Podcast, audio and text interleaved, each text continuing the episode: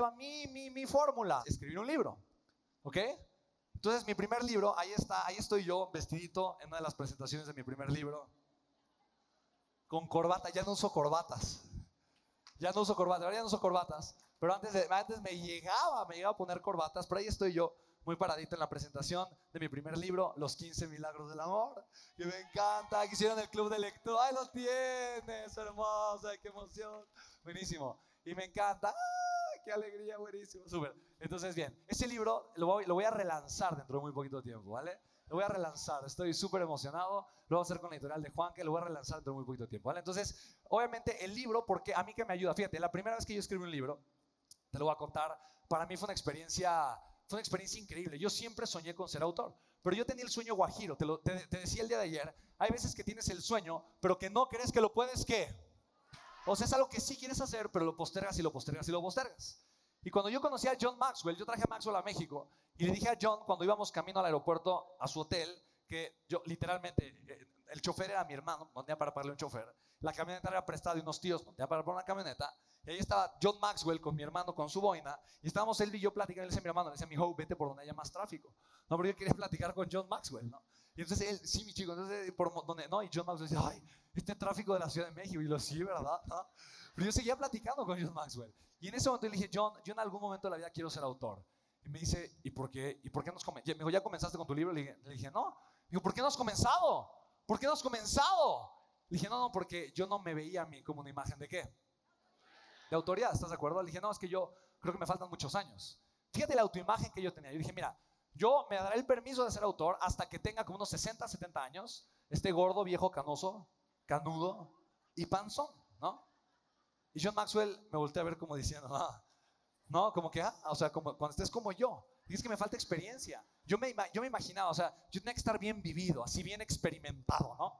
Como para poder escribir un libro. Y John Maxwell me dijo, me miró. Y me dijo, ¿qué permiso necesitas? Y yo, no, pues es que, pues no sé, no tengo experiencia. Me dijo, ¿quién dice que tienes experiencia o no? Y todas las respuestas que me hacían me hacían un cortocircuito. Y me tomó literalmente del brazo, me tomó del hombro, me miró a los ojos.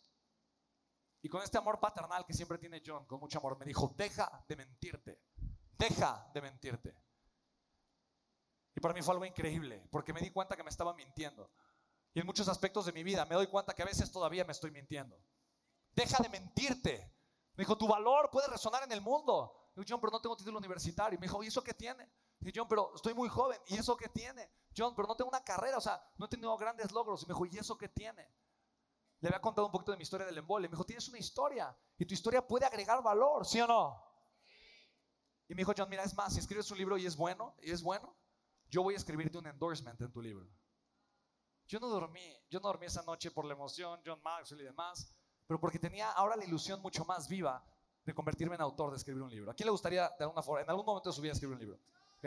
Es increíble, es increíble. Pero fíjate lo increíble que es, fíjate lo increíble que es. Hoy la gente respeta mucho más a un autor que a un licenciado.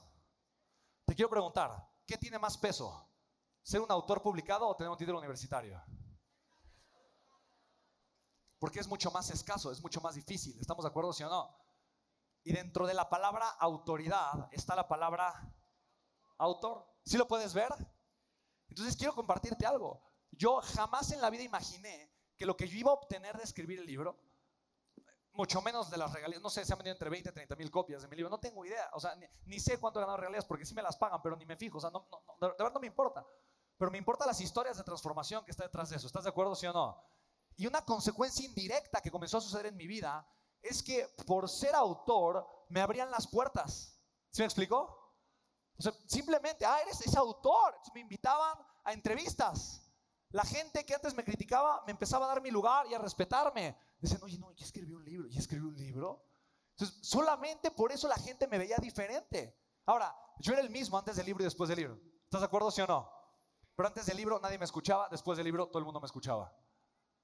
¿Por qué? No, no, solo porque era autor. ¿Sí te das cuenta? Hay conceptos sociales en el mundo, en la sociedad, que son poderosos. ¿Sí o no? Son poderosos. Y de alguna manera tú puedes usarlos a tu favor o en tu contra. ¿Estamos de acuerdo, sí o no?